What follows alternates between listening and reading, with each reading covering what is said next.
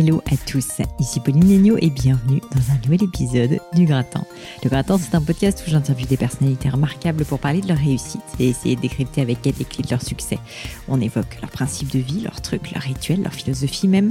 Et mon objectif, c'est de vous aider, via l'aide de ces mentors virtuels, à devenir la meilleure version de vous-même. Aujourd'hui, j'ai le grand plaisir d'accueillir sur le podcast Carlo Purasanta, CEO de Microsoft France. Vous pourrez retrouver Carlo sur LinkedIn et sur Twitter où il est très actif directement à Carlo Purasanta, P-U-R-A-2-S-A-N-T-A ou en allant directement sur le site de Microsoft France, bien sûr. Né à Milan en 1971, Carlo commence sa carrière chez IBM comme ingénieur. Peu à peu, il gravit les échelons, passe de postes techniques à des responsabilités plus commerciales et finit en 2011 par rejoindre Microsoft France. En 2013, il est nommé à la présidence de Microsoft Italie, puis cinq ans plus tard devient CEO de Microsoft pour la France. En arrivant dans le bâtiment Microsoft, donc à ici les Moulineaux, je savais pas trop à quoi m'attendre, pour être honnête, parce que je me demandais si Carlo allait vraiment jouer le jeu de la sincérité avec moi. Est-ce qu'il allait rester dans le politiquement correct, comme c'est parfois le cas quand on est à la tête d'un grand groupe? Allais-je réussir à vraiment comprendre qui est la personne qui se cache derrière le rôle de CEO, qui est l'homme finalement, Carlo Purasanta? Parce qu'après tout, Microsoft est l'une des plus grosses boîtes du monde. Le CEO pour la France, Carlo, a donc forcément une immense responsabilité sur les épaules et peu de temps disponible en plus pour ce genre d'interview. Et eh bien pourtant, en rencontrant Carlo pour la première fois il y a quelques jours, j'ai compris au bout d'une minute que j'allais passer un excellent moment. Et au bout de dix, je peux vous dire que j'ai réalisé que je n'aurais jamais assez de temps avec lui pour lui poser toutes les questions qui se bousculaient dans ma tête, tellement ses réponses étaient pertinentes. Que vous soyez ingénieur, dirigeant de PME, entrepreneur ou créatif, Carlo nous partage dans cet épisode une multitude de réflexions riches en enseignements. L'importance de se connaître soi-même, évidemment, un sujet qui me tient à cœur. Euh, l'importance d'expliquer nos fonctionnements aussi, nos manières de penser à nos collaborateurs ou à nos proches. La responsabilité d'un dirigeant d'entreprise envers la société, vis-à-vis de son équipe bien sûr, mais aussi au niveau des valeurs qu'il véhicule à l'extérieur.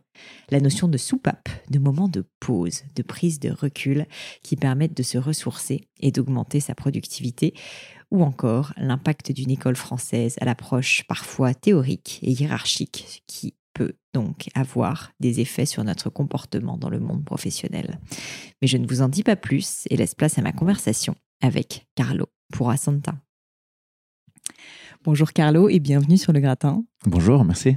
Eh bien, écoutez, merci énormément d'avoir accepté euh, mon invitation. Je sais que vous avez un agenda qui est extrêmement pris et donc je vais, euh, je vais aller droit au but. Et je vais commencer euh, par, je pense, le commencement. Et je voulais commencer par votre enfance. Alors vous allez me dire, mais pourquoi?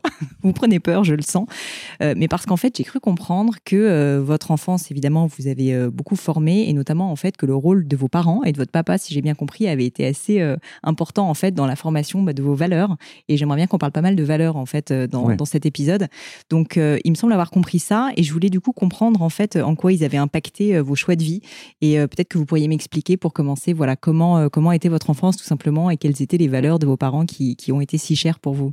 Oui, alors bah déjà, je partage avec plaisir et sans, sans crainte. c'est les deux parents, en fait, qui ont eu un rôle important et c'est le fait qu'ils étaient très différents entre eux.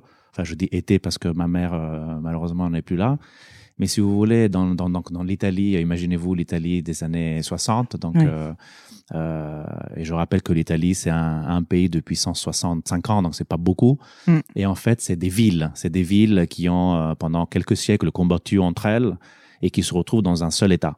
Donc, le nord et l'Italie et le sud de l'Italie sont des zones complètement différentes dans dans l'approche, l'attitude, la mentalité, euh, parfois la langue, le dialecte, etc., les recettes de cuisine, tout. Et en fait, mes parents, ils se sont rencontrés à Rome quand mon père faisait le service militaire. Et mon père, donc, il vient du nord, il vient du Frioul. Et ma mère, et, ben, en fait, elle était à Rome, mais d'une famille qui vient encore plus au sud, donc de Gaète, qui est entre Rome et Naples. Donc, la mentalité de ces deux personnes ne peut pas être plus différente. Euh, et c'est ça qui, je pense, a contribué à, à faire euh, de moi une personne, euh, voilà, avec quelque part euh, deux parties. Mm. Une partie qui vient de mon père, qui est la discipline, la rigueur, le travail, dans le silence, la responsabilité, ce sens de, en anglais on dirait duty, c'est-à-dire mm. devoir, le devoir. Mm. Fais bien ton devoir et parle quand tu as quelque chose à dire. Ça, c'est la famille de mon père. D'accord. Et l'anecdote que je raconte toujours, c'est euh, je suis à table, j'avais 8 ans, et, et donc avec mes grands-parents, mon père qui pose une question à mon grand-père, j'étais à côté, et mon grand-père ne répond pas. Et moi, je, je me suis dit à 8 ans, vous voyez, bah, il est peut-être sourd, euh, Mhm. grand-père n'a pas entendu. Et en fait, 30 minutes après, mon grand-père a repris la parole et il a donné une réponse exhaustive parce qu'il avait réfléchi sur comment on faisait la chose que mon père avait demandé. Donc ça, c'est la famille de mon père. Et la famille de ma mère, c'est l'opposé. C'est une famille, donc, bah, imaginez un peu entre Rome et Naples, donc Oui. euh, une atmosphère solaire, euh, des gens hyper communicants, qui aiment l'art, qui aiment la créativité, qui aiment euh, le, le social, la, le partage avec les personnes. Ma mère m'a toujours dit, quand tu es dans une ville que tu ne connais pas, la meilleure façon de découvrir la ville, c'est de demander aux gens. Demande à- aux chauffeurs de taxi, demande aux passants. Tu, tu, tu ne peux qu'apprendre. Tu ne Oui, donc pourras la spontanéité, C'est l'autre. le- l'opposé, c'est juste Ouais, l'opposé. C'est incroyable. Et, et donc, voilà, je pense que j'ai en moi aussi la partie de ma mère qui est effectivement cette, euh, cet esprit, même un peu révolutionnaire quelque part, de dire euh, je n'accepte pas un statu quo, je, je me repose des questions, je demande, je veux apprendre des autres, Mm. euh, je ne sais pas tout. Donc, voilà, le fait d'être avec d'autres personnes pour construire quelque chose de plus fort. Mon père est très solitaire, ma mère Mm. est avec les autres. Mm. Voilà, donc ça, ça a contribué à ma formation et je pense que c'est, bah, je- je- avec un peu de maturité, j'ai Ouais. compris que ce que je suis et ce que je fais dans l'entreprise, bah, ça a beaucoup à voir avec ça. C'est ce mélange entre discipline et créativité, si Et on veut c'est une, simplifier. c'est une, euh, complémentarité qui est extrêmement rare et, Qui- et très riche. Qui marche, en tout cas, qui marche bien. Enfin, Mhm. cha- et, et je pense que avec un peu d'introspection, chacun de nous peut trouver une explication de qui il est. Enfin, moi, j'ai dû y réfléchir parce que quand on, quand on travaille sur soi-même, quand on se fait un plan de développement, et c'est ce qu'on fait chez Microsoft, c'est-à-dire que chacun de nous, euh, on essaye de se poser les questions de qui on veut être. Ouais. Et pour savoir qui tu veux être, il faut savoir déjà un petit peu qui tu es. Bien sûr. Alors, pour savoir qui tu es, il faut regarder aussi d'où d'où tu viens. Ouais. C'est un parcours. Et c'est l'explication que moi, je me suis donnée aussi pour m'expliquer aux autres. Quand tu arrives dans un nouveau rôle avec une nouvelle équipe, il y a toujours beaucoup d'attentes de dire ben, qui tu es, Bien sûr. comment est-ce qu'on va travailler personne avec toi? Et donc, au fur et à mesure, dans, dans mon parcours, euh, depuis quelques années, j'ai cristallisé ces deux, trois, quatre, quatre idées claires pour que je puisse me raconter et que les personnes puissent comprendre aussi. Et c'est pas seulement les qualités, attention, c'est les défauts aussi. Parce que ces deux bouts de personnalité, ça amène aussi des défauts. La partie de mon père qui est la discipline, etc., ça fait que, par exemple, quand quelqu'un de mon équipe fait des choses bien, pour moi, c'est absolument normal. Ouais. Et je reflète ce que mon père faisait avec Il moi. n'y a pas de Il n'y a félicitations. pas de félicitations. Faire bien, c'est juste ce que j'attends de toi. Mm. Et donc, les gens ont, plus besoin de ce que moi je pense, d'avoir un feedback positif. Je suis content de toi. Donc, je dois faire un effort sur moi pour le faire. Et je dis tout- toujours à mes équipes, sachez que ça, ça me vient pas toujours naturel. Donc, parfois, vous allez me voir le faire. C'est assez rare. Donc, si vraiment ça me vient pas, sollicitez mon feedback et ça viendra. Mais il faut que je l'explicite. C'est hyper intéressant parce que du coup, si je comprends bien, on va un peu sauter du coq à l'âne, hein, je vous Ah, préviens, de euh, dans cet épisode. Mais, euh, mais donc, quand vous arrivez dans une nouvelle équipe ou quand vous avez peut-être un nouveau collaborateur, euh, vous passez systématiquement par cette phase un peu d'explication de Oui. qui vous êtes. Et Oui, donc, oui. concrètement, vous allez, et ça c'est peut-être un peu un conseil aussi pour des managers, vous allez dire, alors moi, les choses qui sont importantes pour moi, c'est ça. La manière dont je travaille, c'est comme ça. Peut-être mes défauts, c'est comme ça. C'est pas, je trouve ça intéressant parce que c'est pas intuitif de se dire que quand on a un nouveau collaborateur ou qu'on a une nouvelle équipe, on va parler de soi et on va euh, se montrer euh, à nu d'une certaine manière. Eh oui. Enfin, je trouve ça. Et ça, c'est le côté de ma mère. Mm. Ma mère s'intéresse aux gens. Et donc, moi, quand j'ai une équipe, je m'intéresse à la personne. Je m'intéresse euh, bien sûr aussi à ce qu'ils ont fait avant, mais je m'intéresse à la personne. Mm. Qu'est-ce qui, euh, qu'est-ce qui te fait bouger? Qu'est-ce qui te fait vibrer? Euh, J'essaie de comprendre quels sont les mécanismes euh, qu'ils ont dans, dans leur tête. Ça, c'est passionnant de savoir avec sûr. qui tu es en train de travailler. C'est pas juste, bien sûr, c'est professionnel, mais l'attitude de la personne, sa capacité de apporter quelque chose à un groupe, ça dépend de, de qui tu es. Nous sommes en train de faire, par exemple, une- un travail avec mon équipe en ce moment. Donc, euh, on fait euh, un meeting un peu plus profond tous les mois pour passer du temps entre nous en tant qu'équipe. Et euh, une ou deux personnes de l'équipe vraiment se racontent avec un portrait. Euh, Avec un portrait. Oui, c'est-à-dire que on raconte effectivement euh, qui je suis. Qui, qui on est, quoi. On Et- doit y réfléchir en amont, donc euh, savoir. L'impact est fantastique. Ouais, Parce qu'on découvre vraiment la personne quand elle, elle te raconte aussi de sa vie. Et c'est au choix de la personne. On n'oblige personne à raconter des choses qui sont trop intimes. Donc chacun décide ce qu'il souhaite partager. Et, mais franchement, à chaque fois, c'est un moment de bonheur. Mm, mm. Parce Oui, que tu qui crée une confiance Ah, en plus. Tu crées la confiance, tu crées euh, une vraie intimité de groupe. Et en fait, à chaque fois, c'est un cadeau. Parce que chacun décide de partager euh, voilà, une relation avec un parent ou un problème qu'ils ont eu dans leur vie euh, de maladie ou de difficultés, etc. Ou à l'école, quelle qu'elle soit. cette information est importante pour créer cette connexion entre les personnes. Mm. Carlo, qu'est-ce que vous vouliez faire quand vous étiez petit? Parce qu'avec ces deux profils complètement différents. Ah, moi, je voulais faire architecte. D'accord. Et Ah, alors, qu'est-ce qui a fait que vous n'êtes pas devenu architecte? Alors, je ne suis pas architecte parce que euh, à l'époque en Italie, euh, ben, en fait, Politecnico di Milano, c'est l'école que j'ai fait, Ouais. il y avait ingénierie ou architecture. Mm. Quand tu sortais de l'école euh, pour être ingénieur, tu, en fait, 98% trouvaient un boulot. Quand tu sortais d'architecture, mm, la plus grande majorité, Ouais. enfin, soit tu avais des parents ou un oncle qui avait un cabinet d'architecture et alors tu bossais chez eux, ou alors tu faisais de la, je ne sais pas comment on dit en français, mais enfin, tu, tu allais dans un cabinet pour apprendre, entre guillemets, non Oui, de rémunéré. l'apprentissage ou un apprentissage stage. Mm. non rémunéré Mm. pendant des années. Oui, c'est des métiers difficiles. C'était très difficile. Et donc là, j'ai fait un choix plutôt rationnel de dire, euh, ben, ingénieur, c'est quand même pas mal. C'est très, j'ai- j'aimais le concept de formation très profonde de l'ingénieur. Ça donne des bases euh, Mhm. très structurées. Donc j'aimais ça. Mais j'ai fait un choix rationnel que ben, je, je regrette pas. Mais euh, voilà, j'ai toujours cette envie de. Et vous aimez toujours euh, Ah, J'adore l'architecture? l'architecture. Si vous venez chez moi euh, dans la librairie, euh, deux tiers, c'est des livres d'architecture. Alors, quels sont vos architectes préférés? Euh, Tatawando, euh, Renzo Piano qui est Bien italien, sûr. bien sûr, euh, plein, plein, plein d'architectes. Mm. Mais ce que j'aime dans l'architecture, c'est, je ne sais pas si vous avez lu euh, L'immortalité de Milan Kundera. Il Si. parlait de la grande immortalité, de la petite immortalité. Alors, tout le monde aime beaucoup la petite immortalité parce que c'est à portée de tout le monde, mais la grande immortalité sur quelques éléments, c'est c'est c'est pas rien. Et moi, je dis, quand tu construis un immeuble, tu as un impact sur deux populations. Les gens qui vont l'utiliser de l'intérieur. En fait, la façon que tu as de concevoir l'espace, en fait, tu you are shaping, tu es en train Mm. de de, de... d'impacter Ouais. la façon de travailler, de vivre de quelques dizaines, quelques centaines, quelques milliers de personnes parfois. Et ensuite, tu fais aussi, tu as un impact sur la ville. C'est-à-dire que tu restes ancré dans la ville. Bien sûr. Enfin, le centre Pompidou fait partie de Paris. Mm, mm. On l'aime, on l'aime pas, ça fait partie de Paris. Le nouveau centre de Renzo Piano pour le ministère de la Justice fait partie du nouveau Bien sûr. panorama de Paris. Oui, c'est laisser une trace, C'est qu'une une trace, d'ailleurs. trace pendant des siècles. Ça, Mm. j'ai toujours admiré. Et que ce soit une maison, un immeuble ou un grand euh, immeuble pour une grande entreprise, c'est toujours une façon de, de- de laisser une trace pour la postérité. La ville qui m'a le plus étonné de ce point de vue-là, et qui est juste incroyable, c'est Tokyo.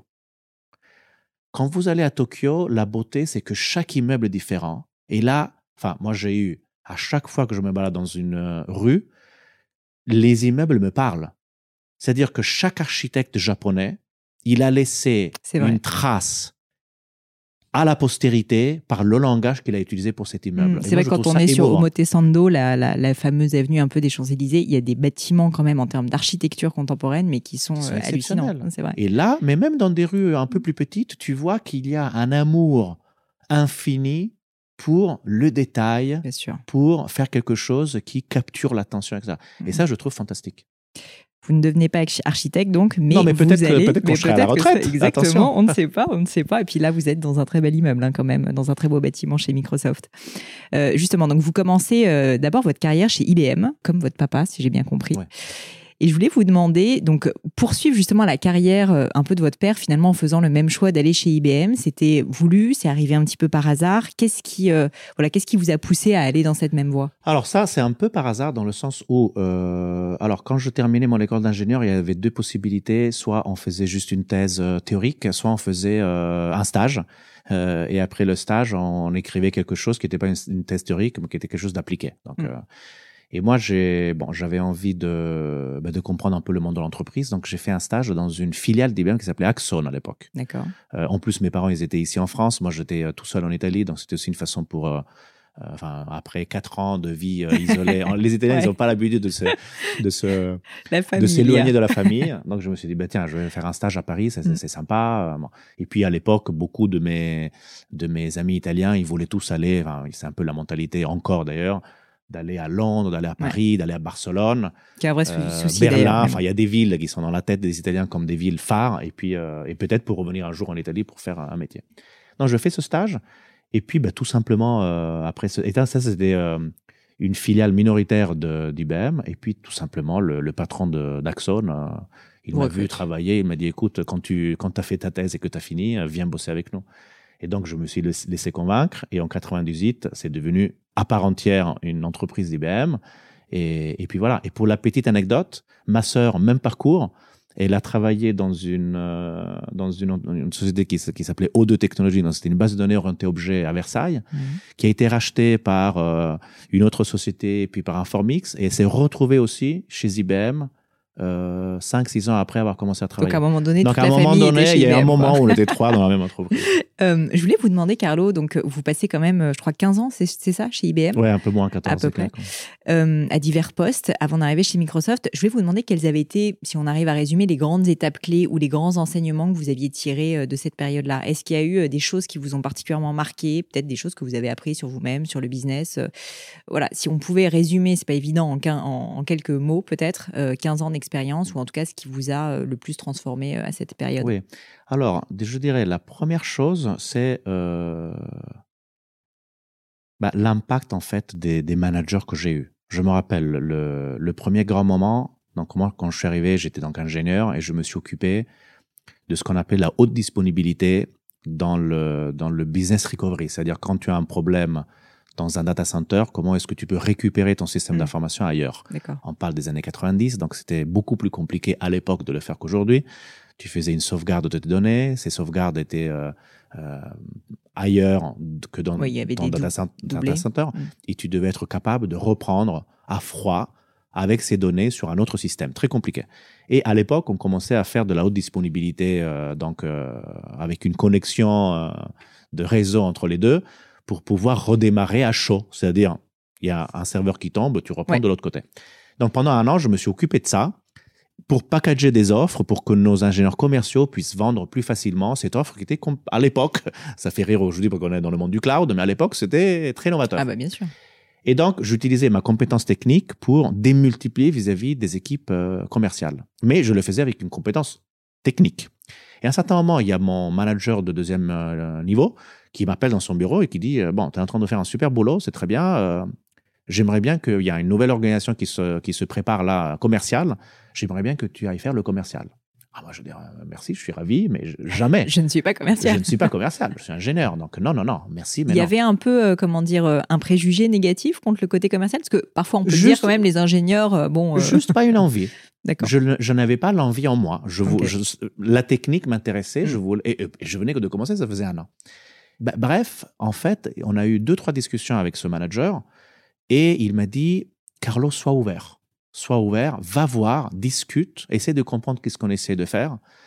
Et puis, euh, et puis tu me diras. Donc, je me suis laissé convaincre, je suis allé voir, j'ai trouvé le projet très attrayant, parce qu'en fait, c'était une entité justement qui faisait des services technologiques de 1500 personnes, qui n'avait pas une force commerciale. Et donc, en fait, c'était complètement nouveau. Ils, choisissaient 15, 20 personnes pour démarrer euh, de rien une nouvelle aventure. Donc, je me suis laissé convaincre à prendre ce job. Et là, en fait, j'ai tout appris. Parce que quand tu es commercial, IBM ou ailleurs, tu es à cette frontière fantastique entre le monde de l'intérieur, donc tout ce que l'entreprise peut donner, et le monde de l'extérieur, c'est-à-dire tout ce que les clients bah, demandent ou vont avoir besoin. Mm. Et tu es la clé de voûte entre ces deux Et, là, tu apprends ce que ça veut dire qu'être dans une boîte qui fait de l'informatique et qui fait de la, aujourd'hui on l'appelle transformation numérique. Et j'ai, euh, je me suis euh, jamais euh, autant amusé. À l'époque, mon client c'était le groupe Vivendi de l'époque, donc le, le CGT, SFR, magnifique. Et, on a fait des très beaux projets. Donc je pense que ces deux années que j'ai passées, c'était un moment révélateur. Et puis, encore une fois, un autre manager, donc là, une, une femme qui était ma deuxième ligne, et au bout de ces deux ans, me dit euh, Carlo, je te propose de venir euh, de prendre la place de ton manager, donc de devenir. Ouais. Et moi, euh, bah, j'ai eu un, peu de doute en disant c'est très particulier, euh, enfin, c'est mes collègues, et t'inquiète pas, je vais t'aider. Hein. Et donc, chez IBM, c'est ça qui est très fort, c'est cette capacité de, de, de faire grandir, hmm. les gens et les organisations de façon très, très pointue. Là, ils sont vraiment très, très forts. Et j'ai et aussi leur sens de l'éthique, leur sens du, voilà, quelque part du, du vouloir bien faire à l'intérieur de l'entreprise. Je pense que c'est une entreprise qui est une, école fantastique pour, pour apprendre et pour, et pour grandir. Euh, j'ai des très bons souvenirs de, ce que, ces managers ont fait pour moi. Vous arrivez ensuite chez euh, Microsoft, justement, d'abord en Italie, si je ne me trompe pas. Alors, d'abord ici. D'abord ici, d'accord. D'abord en France, j'ai pris la, ah oui, vrai, en plus. Le, mm. segment de service, consulting et support de Microsoft France. C'est ça. Euh, et j'ai fait ça pendant deux ans. très beau, très beau parcours. Donc, j'ai découvert Microsoft, une boîte complètement différente. Euh, j'ai été surpris d'ailleurs de comment les deux entreprises, euh, malgré le fait qu'elles sont toutes les deux avec un, un headquarter aux États-Unis, multinationales, comment elles réfléchissent euh, mentalement différemment. Et, et donc, vous pouvez nous donner des exemples en fait de cette différence?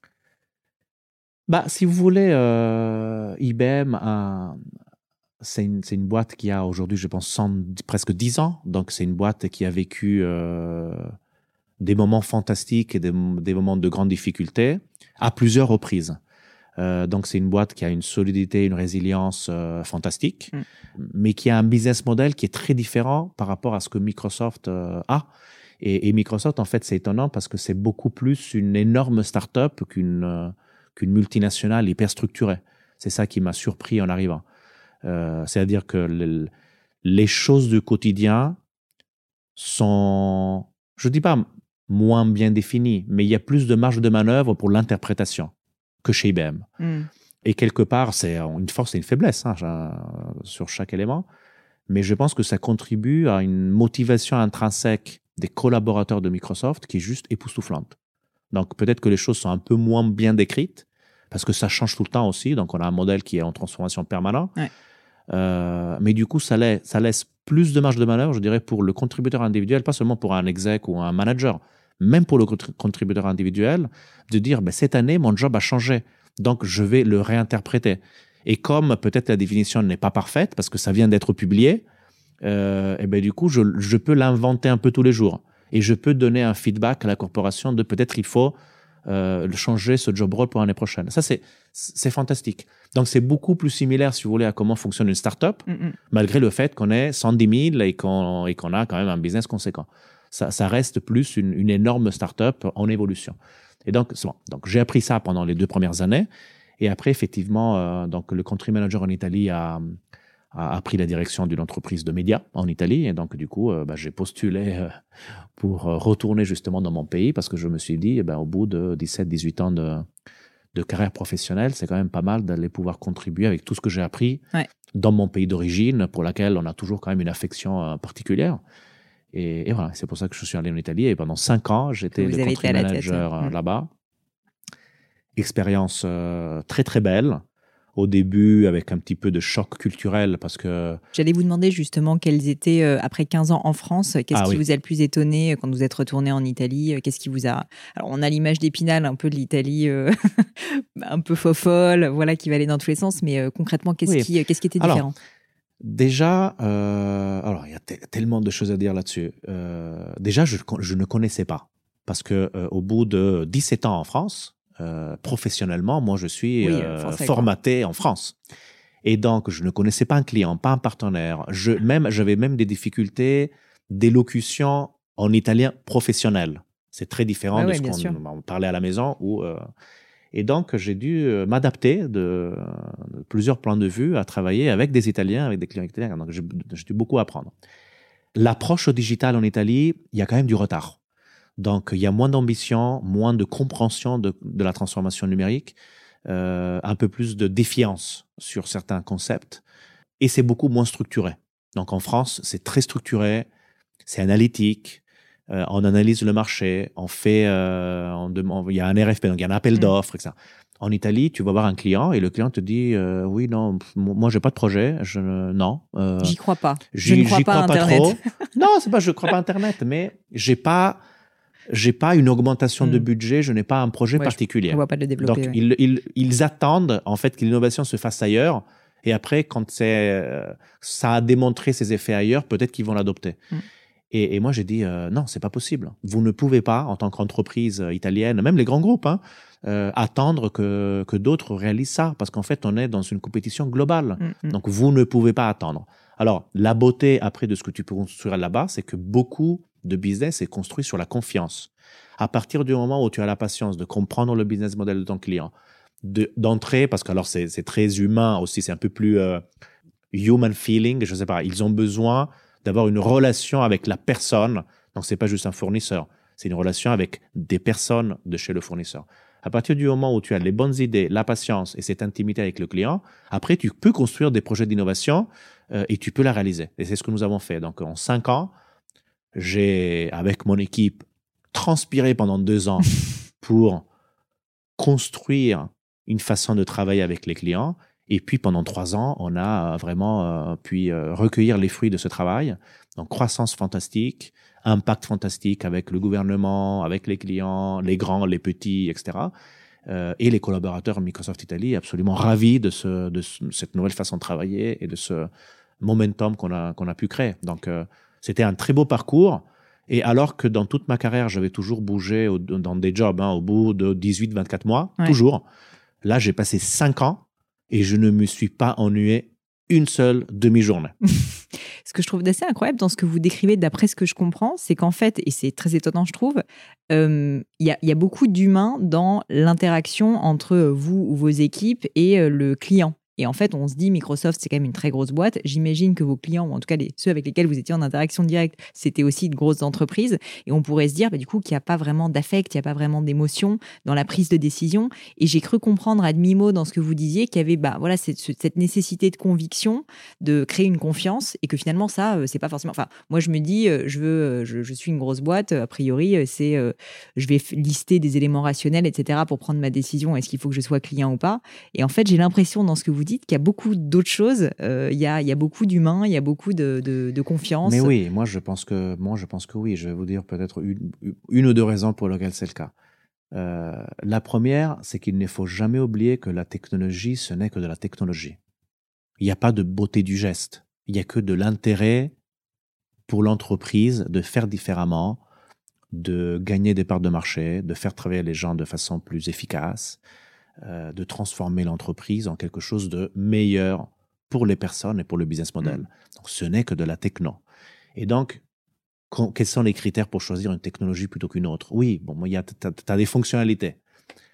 Je- j'explique toujours aux clients, vous savez, les fonctionnalités, c'est quelque part, c'est euh, les fonctionnalités du moment. Si tu fais un projet avec des fonctionnalités au moment, à un moment, enfin en 2020, en 2021, chaque fournisseur aura créé plus de fonctionnalités. Donc, entre les Amazon, Google, IBM, Microsoft et autres, ben, en 2020, peut-être que sur un sujet spécifique, Google a un petit avantage sur quelque chose. Mais six mois après, peut-être Amazon a sorti de Mhm. quelque chose de meilleur. Et puis six mois après, c'est Microsoft qui a la chose meilleure. Donc, Ouais. est-ce que tu choisis que par des fonctionnalités technologiques ou est-ce que tu choisis par une approche à l'innovation, une approche aux valeurs, une approche de business model. Bah, Moi, je pense que de plus en plus, les clients choisissent sur une approche à 360 Mm. que représente l'entreprise que j'ai en face de moi? Quelles sont ses valeurs? Quel est son business model? Ils gagnent leur vie comment? Ouais. C'est quoi leur positionnement dans le monde C'est quoi leur viewpoint, Mm, leur point de vue sur le Mm. monde? Comment ils considèrent l'environnement? Comment ils considèrent euh, l'importance de la diversité dans leur entreprise? Comment ils considèrent euh, euh, le rôle des jeunes dans l'entreprise, le rôle des seniors dans l'entreprise? Quelle est leur philosophie sur le management, le leadership, etc., etc. Et quel est leur business model? Et en fait, oui, donc la techno, c'est de la techno. C'est très Mm. bien.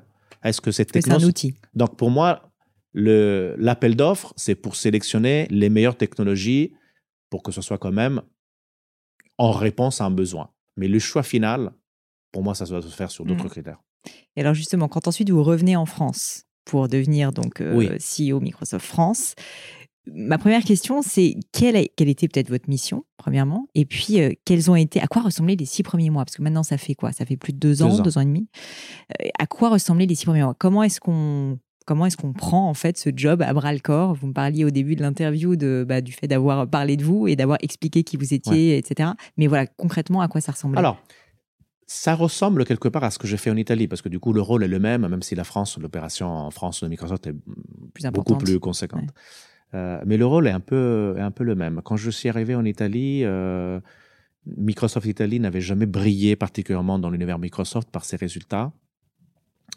Et en fait, quand je suis arrivé, j'ai compris que c'était une question d'adéquation de, si vous voulez, de, la mentalité euh, et aussi parfois des personnes par rapport à des rôles.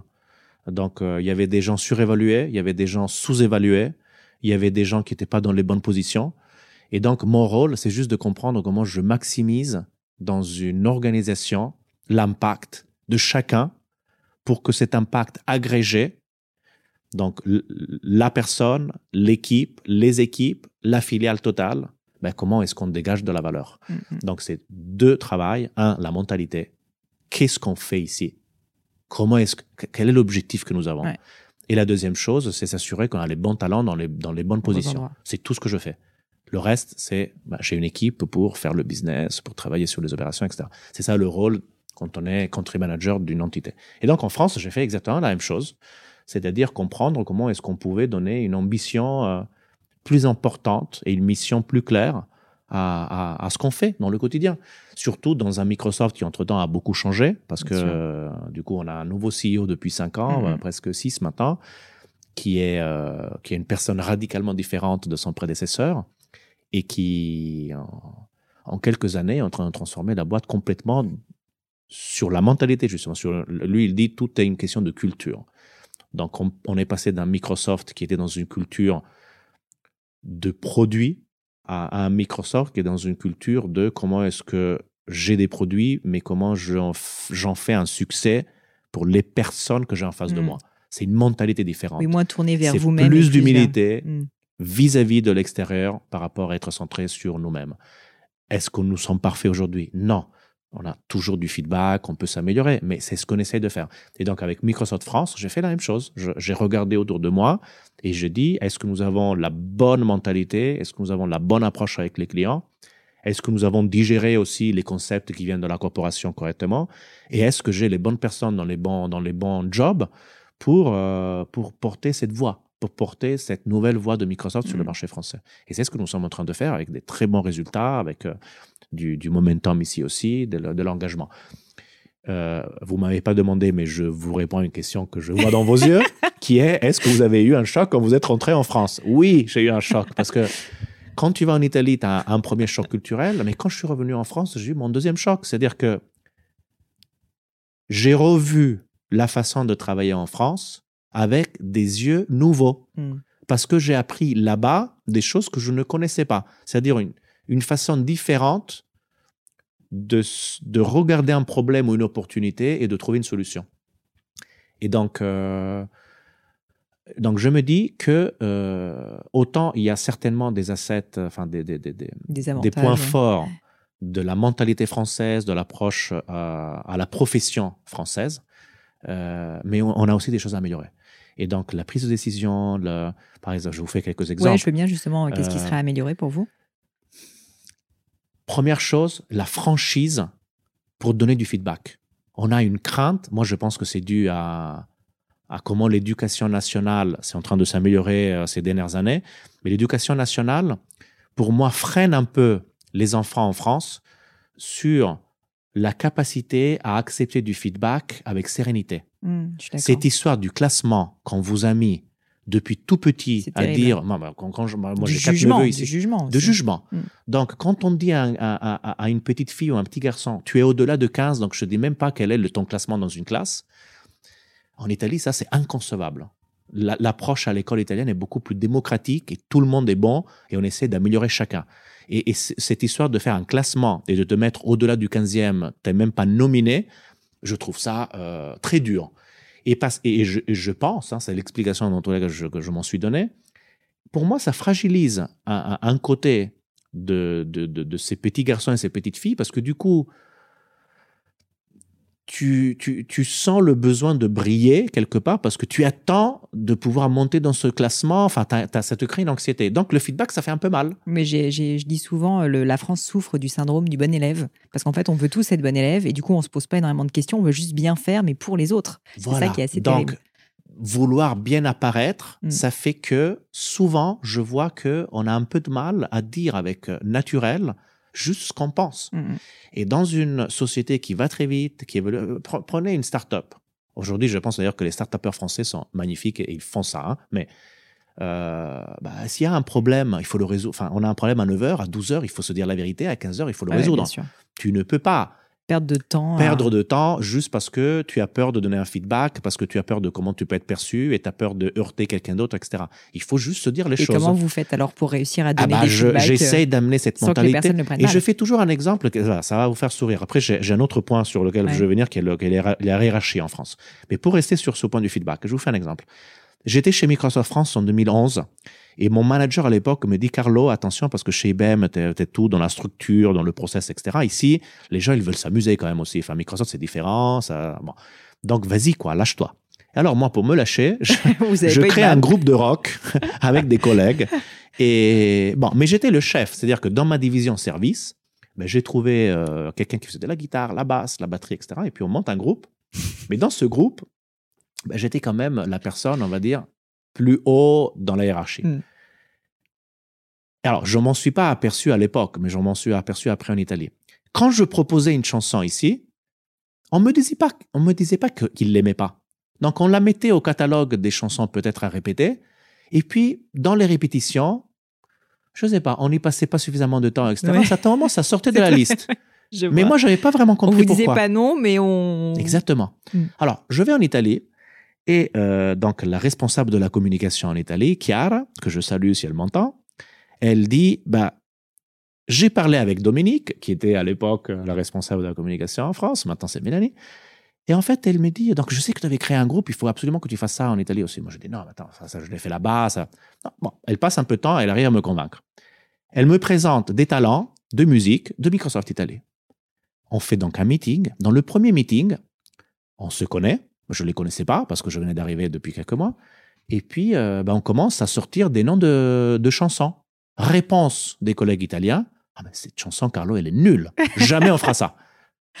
Alors, moi, au début, je me suis dit, waouh, quand même. Ils osent, quoi. Ils osent. Et puis, j'ai compris, en fait, que ben, l'intention était bonne. Mm. Et en fait, plutôt que de perdre du temps S'ils ne sont pas convaincus, on me le dit tout de suite et puis on passe à autre chose. Et quand on faisait les répétitions et que je chantais mal, ben, ils me le disaient tout de suite. C'est mieux pour améliorer la performance du groupe. Donc, c'est ça que j'essaie de dire à mes équipes ici aussi. Le fait de donner un feedback, s'il est fait, bien sûr, avec du respect, la forme, elle est importante. Mais il ne faut pas renoncer au fond tout de suite. Donc, allez-y avec la bonne forme, avec de la bienveillance, bien sûr, mais donnons-nous du feedback plus vite. Donc, ça, c'est la première chose. La deuxième chose, c'est ce sens de hiérarchie. La France est restée dans sa mentalité le pays le plus hiérarchique après le Japon dans le monde. Donc la façon de faire évoluer les personnes, la façon de faire émerger les idées, si je peux me permettre, je dis avec amour et bienveillance, mais c'est un peu obsolète aujourd'hui. Parce qu'aujourd'hui, toutes les bonnes idées, elles ne sont pas dans la tête de quelqu'un qui est là depuis 30 euh, ans c'est comment la personne qui est là depuis 30 ans et qui peut-être a, un rôle apical, ben comment il ou elle écoute et fait participer les clients, les fournisseurs, les jeunes qu'elle vient d'embaucher, etc. etc. C'est comme ça qu'on fait l'innovation aujourd'hui. C'est trop compliqué pour le faire dans un laboratoire ou dans la tête d'un PDG. Oui, c'est un peu ambitieux de se dire qu'une seule personne va réussir. Bah, c'était l'époque. Ah, il y a 100 ans, c'était comme ça. Dans un monde purement industriel, mm. tu fais de la recherche en vase clos, dans une salle, tu trouves un produit et tu vas le vendre. Mais aujourd'hui, c'est pas comme ça. L'innovation, c'est complètement cross-entreprise. Hmm. C'est des plateformes de données qui doivent parler avec d'autres plateformes de données. donc, les jeunes, notamment, qui ont une mentalité qu'on dit euh, digital native, ah bah, en fait, bah, il faut aller tout de suite prendre des informations de ces gens-là. Ils sont nés avec le, avec le numérique. Ils sont plus à l'aise, donc. Hmm. Donc, il ne faut pas avoir cette prétention de parce que je suis plus en hiérarchie, je connais plus. Donc, ça, c'est la première chose. Le revers de la médaille, c'est que le collaborateur, ben, il faut pas qu'il ait peur de la hiérarchie. Bah, il faut oser. Il faut oser un petit peu plus. Euh, il faut se faire entendre. Et en France, aujourd'hui, c'est pas toujours simple. C'est pas toujours simple de faire ça. Donc, moi, ma recommandation, c'est de dire ouverture, horizontalisation de l'entreprise, plus d'écoute de ceux qui sont dans des positions apicales et plus de confiance et de, et ben, il faut pousser plus hein, quand on est contributeur mmh. individuel. C'est ce que je dis aux jeunes. Après, ils me disent oui, j'ai essayé, mais ça marche pas toujours. Ben oui, ouais, mais, bien sûr, mais il ne faut pas, s'arrêter à un an. Oui, pas si on s'arrête à un an, ben, on revient dans un cadre et on n'a pas participé à la transformation de son entreprise. Moi, je dis toute entreprise, nous les premiers, on a besoin d'écouter autour de nous pour comprendre comment il faut qu'on s'améliore. Donc les entreprises françaises comme toutes les autres. Voilà. J'aimerais quand même parler un petit peu de vos engagements dans le cadre de Microsoft. Vous en avez euh, lancé énormément, en tout cas vous contribuez à en, développer énormément, notamment donc sur la place des femmes dans la technologie, pas que, il y a énormément de sujets. En fait, j'ai l'impression que quand on est CEO d'une boîte comme Microsoft, il y a une vraie responsabilité. On a parlé de valeur au début et vous me disiez, votre père, il vous a appris à être responsable, ce sens du devoir. Je voulais savoir si ça en revenait un petit peu à ça et, euh, en quoi pour vous, une, une, entreprise comme Microsoft et vous, votre rôle, c'est justement aussi de, bah de d'avoir des valeurs et de les porter euh, dans le monde extérieur Alors, c'est sur les valeurs, mais c'est même sur le business de tous les jours. C'est-à-dire, imaginez le monde dans lequel on vit aujourd'hui. On dit nous sommes dans une quatrième révolution industrielle. Je rappelle pour euh, ceux qui nous écoutent ce que c'est qu'une révolution industrielle. La production de biens et services de l'humanité, au fur et à mesure, a évolué de agriculture, ensuite à industriel, ensuite dans le monde qu'on connaît mmh aujourd'hui. Une révolution industrielle, c'est quand un facteur de production s'insère dans la façon de produire les biens et services. Avant, c'était que les biens, maintenant, c'est les biens et services. Et en fait, change de façon radicale la façon de produire ces biens et services. Qu'est-ce que ça veut dire? Avant d'avoir la machine à vapeur, on faisait tout à la main. C'était la force des muscles des personnes. Ensuite, la machine à vapeur a permis de faire un travail conséquent avec une machine. Et en fait, le reste, on le faisait ben, un peu avec les muscles, un peu avec de l'intelligence pour hmm. concevoir une nouvelle machine, etc. Et l'organisation de la production a changé. Avant, c'était des femmes ou des hommes avec des objets. Après, c'était une machine à vapeur au centre, des entrées, des sorties, et donc les personnes autour. Ensuite arrive l'électricité. L'électricité, pendant les 30 premières années, a juste remplacé en énergie la vapeur sur la même machine. Donc, si vous regardiez la production des premières entreprises qui utilisaient l'électricité à la place de, de, la vapeur, c'était pas différent. C'était une machine alimentée avec un fil plutôt qu'avec une vapeur, mais les gens étaient autour de la machine. En 1915, Ford et Taylor, donc un, un industriel et un théoricien, disent mais en fait l'électricité permet de concevoir de façon complètement radicale l'usine et ils définissent la ligne de production. Voilà comment un facteur qui rentre dans la production des biens, l'électricité, change radicalement la façon de produire. Et donc, on ne voit plus une machine au milieu et des gens autour, mais on voit une ligne et des gens qui sont sur la ligne. Voilà, ça, c'est une révolution industrielle. L'intelligence artificielle, donc la capacité des ordinateurs aujourd'hui d'avoir tellement d'intelligence, enfin, il faut pas dire c'est de du numérique contre l'humain, mais c'est de dire les ordinateurs deviennent tellement intelligents qu'ils comprennent plus le contexte et donc ils amènent plus de valeur à ce que les femmes et les hommes doivent faire. Ça peut aider à la décision, ça peut aider à comprendre des données, ça peut aider à, faire des prévisions, etc., etc. Ça va être toujours au service de l'humanité. Mais ça, ça change la façon de travailler. C'est ça le monde dans lequel nous vivons aujourd'hui et dans les 20 prochaines années. Alors imaginez-vous, qu'est-ce que ça veut dire en responsabilité quand tu as, comme nous et comme d'autres, hein, on n'est pas les seuls, mais quand tu as dans les mains un portefeuille d'outils numériques qui permettent à chaque personne et à chaque entreprise de transformer leur façon de travailler, de produire, d'avoir du succès. C'est juste énorme. Ah La responsabilité est énorme. C'est-à-dire que moi, j'ai des collègues, j'ai 60 000 collègues dans le monde, aux États-Unis, en Inde, en UK, ici, en France, qui développent ces outils. On a ces outils dans nos mains et ces outils, ils ne prennent que de l'intérêt et de la valeur que quand ils arrivent chez AXA ou chez la start-up ou chez la mairie de Bordeaux et que ça transforme la façon des personnes de concevoir, de produire et de délivrer de, la valeur à leurs citoyens ou à leurs clients. C'est un bonheur, c'est une responsabilité. Donc moi je dis à mes équipes, nous avons une responsabilité, c'est l'aide à la numérisation du PIB de la France. Et ça, ça passe aussi par le fait de porter une opportunité de connaissances et de transformation pour les personnes. Parce que, ce, parce que AXA, la start-up ou la mairie de Bordeaux ne pourront pas faire cette transformation sans que les personnes de l'entreprise aient compris mieux comment utiliser ces outils numériques et comment, en fait, chacun de nous, Mm. en s'appropriant de ces nouveaux outils, eh ben, ne se sentent pas menacés par la technologie, mais aidés et soulagés par la technologie. C'est ça notre mission. Donc, c'est tous les jours.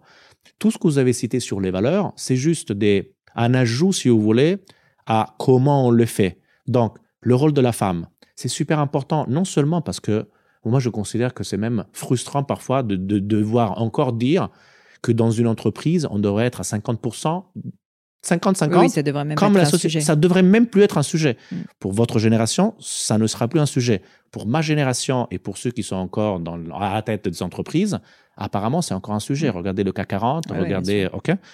Donc, il faut agir. Il faut agir. Donc, déjà, on essaie d'agir chez nous et on essaie aussi de porter des messages. Ensuite, il faut aller solliciter les vocations. Parce que c'est vrai qu'aujourd'hui, quand on regarde combien de femmes sont dans une école d'ingénieurs, c'est bah, c'est pas beaucoup, c'est Ouais, 10, bien 15%. euh, Bon, c'est pas énorme. Donc, ça veut dire que si on regarde que ça, on dit, ah ben donc, pour l'informatique, Ça sera pareil. ça Ça sera pareil, c'est perdu. Donc, on n'aura que 10%. Ah ben non Parce qu'en fait, ce n'est pas parce que tu as fait une école d'ingénieur que tu fais de l'informatique.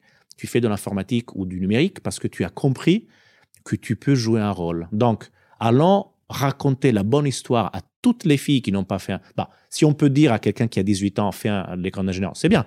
Mais même si tu as fait une école de commerce, même si tu as fait indépendamment des études, si tu te passionnes à ce que le numérique peut faire, tu peux jouer un rôle. Et c'est ce qu'on essaie de démontrer à toutes les filles.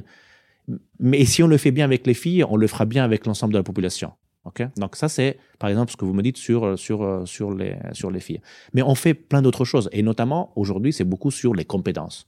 Compétences, compétences, compétences. C'est-à-dire que que tu sois quelqu'un qui a déjà fait de l'informatique pendant 25 ans ou que tu sois un enfant de 6 ans, tout le monde peut apprendre quelque chose de plus cette semaine, cette année, l'année prochaine, pour pouvoir se projeter correctement dans les 10 prochaines années. C'est très important. Parce que les professionnels, en fait, ils touchent une matière qui change à une vélocité énorme. Énorme. Donc, on a besoin de faire énormément de formation pour eux. Et complètement dans de l'autre côté du spectre, les enfants qui ont 6 ans aujourd'hui, ils vont rentrer dans un monde du travail d'ici euh, quoi 15, euh, 16 ans, où en fait deux tiers des jobs qu'on aura dans 16 ans n'existent pas aujourd'hui. Mm, mm. Donc en fait, si on les forme seulement à ce qu'on connaît, sait faire aujourd'hui, ouais, ça marche ça ne pas. sera pas suffisant. Mm. Et, et Donc, il faut notamment, leur on- apprendre à apprendre, quoi. il faut ce que vous apprendre à apprendre. Mm. Et, et il faut apprendre peut-être un petit peu le code aussi. Donc, Mm. euh, ou à leur donner envie d'apprendre le code. C'est pas forcément euh, une matière à l'école, mais que, mais qu'ils, soient à l'aise avec le fait de pouvoir l'apprendre, y compris si c'est après l'école.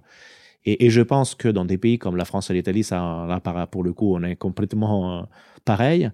Un peu moins de théorique, qui pourtant est important. Hein. Je dis pas c'est pas important. Donc l'histoire, là, Mm. tout ça est super important. Mais l'application de la théorie dans du travail de groupe, dans la capacité à, à fédérer des énergies, c'est super important. Ça, je pense que les Américains, ils font peut-être trop que ça. Nous, on fait trop que de la théorie. J'aimerais bien un bon équilibre pour permettre justement aux filles, aux garçons de euh, ben, d'avoir cette confiance et d'être prêts à un monde qui se transforme constamment. Parce que et là, je, si je peux me permettre, je vais faire aussi une remarque sur la notion euh, un peu élitiste de l'école en France. Le fait d'avoir ce concept de grandes écoles par rapport au reste, ça ancre dans la tête des jeunes et puis de la société le fait que le savoir est pouvoir et que le savoir te permet d'être au top tout le temps. Ladies and gentlemen, mesdames et messieurs, ce n'est pas vrai. Et puis surtout, le savoir change. Ben, le savoir de demain matin est Ah ouais. différent. Donc, tu as beau avoir fait la meilleure école, si tu n'es pas quelqu'un qui a faim Mm. d'apprendre et de collaborer avec les autres, tu n'iras pas très loin. Donc tout le concept un peu élitiste d'école par rapport, enfin d'école meilleure que les autres, voilà, moi j'ai un petit, j'ai un petit souci euh, philosophique avec ce sujet-là. Je comprends complètement. Euh, Carlo, comme le temps passe et que vous êtes un homme très occupé, je vais euh, m'acheminer vers les questions de la fin que je pose régulièrement. Et notamment, je voulais vous poser une question sur euh, votre organisation de vie personnelle. Sans me décrire forcément la différence entre, enfin, votre emploi du temps, pardon.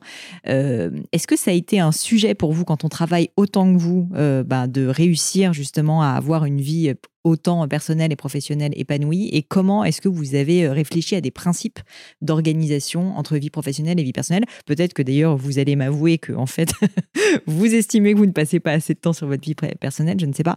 Mais euh, voilà, ça, m'intéresserait en fait de savoir quelles sont vos réflexions sur ce sujet. Alors, déjà, pas que pour moi, mais pour tout le monde, c'est super important le concept de soupape. Alors, je vous fais un exemple qui est une étude scientifique. Il y a euh, une équipe qui a étudié la différence entre les 15 premiers euh, tennisman de l'ATP par rapport aux 185 euh, autres dans les 200 premiers. Et pendant des mois et des mois, ils ne trouvaient aucune différence parce que quand vous allez regarder les capacités euh, cognitives, physiques, de résistance, de performance de tous ces gens-là, il n'y a pas de différence. Mm. Et à un certain moment, ils s'aperçoivent que les meilleurs, enfin ceux qui sont considérés meilleurs dans les classements, en fait, ils ont pendant un jeu et un autre pendant une balle et une autre, enfin pendant un, un, échange, un échange et l'autre, une capacité de libérer leur cerveau en pensant à autre chose, ça peut être un tic. Euh, entre deux balles. Entre deux balles. C'est incroyable. Entre deux balles ou entre deux jeux. Qui fait que, attention, attention, le niveau de battement cardiaque descend de 15 battements par minute de plus que ceux qui n'ont pas le tic ou que n'ont pas cette capacité de reposer le cerveau. Très intéressant. Et moi, j'applique la même, la même chose dans le travail. C'est-à-dire que la capacité de se reposer, que ce soit le sommeil, la pause, la distraction, c'est super important. C'est ce qu'on dit d'ailleurs aux jeunes quand ils sont en train d'étudier pour un examen, pour le bac, etc. Mm. Euh, au bout de six heures où tu es sur la même chose, bah, tu n'apprendras rien de plus. Prends une pause, fais un jogging, je sais pas, fais autre chose. Quelque chose qui t'intéresse. Tu switch off, tu, tu, tu, tu, enfin, comment on dit en français, tu, oui, tu éteins ton cerveau. Tu éteins ton cerveau et tu te reposes. C'est comme un petit sommeil, en fait. Et quand tu te reconcentres, tu es plus concentré, tu as repris de l'énergie. Et concrètement, Carlo, vous, ben, concrètement, moi, j'ai, mon cerveau, il fonctionne comme ça. Je suis tellement curieux de tellement de choses que moi, il me suffit de prendre cinq minutes pour aller, euh, je sais pas, ben, je vais lire un journal. Moi, j'ai mm. j'ai sept abonnements euh, ou plus, je sais plus, de, de, de, journaux. Donc, je vais des journaux français aux journaux américains, au Financial Times, aux journaux italiens. J'ai besoin de tout savoir. Donc, quand j'ai un moment entre deux, deux meetings, si je peux, je passe même cinq minutes à lire autre chose. Mon cerveau décompresse. décompresse. C'est une soupape. C'est une soupape d'énergie. Et donc, quand je vais dans le nouveau meeting, j'ai plus d'énergie, je suis plus content. Et la même chose le soir. Donc oui, bien sûr, ça arrive de pouvoir devoir faire un mail ou quelque chose. Mais ok, si je dois faire un mail, quelque chose pour le boulot, je ne dis pas que je ne le fais pas. Mais je pense que j'ai une bonne capacité à vraiment à éteindre. Et quand je suis en famille ou quand je suis en week-end, je suis vraiment concentré sur autre chose. Et vous avez une forte capacité en fait à passer d'un état euh, à un autre. Quoi, super concentration. sur une chose à une super concentration sur autre chose. Bon, ça c'est moi.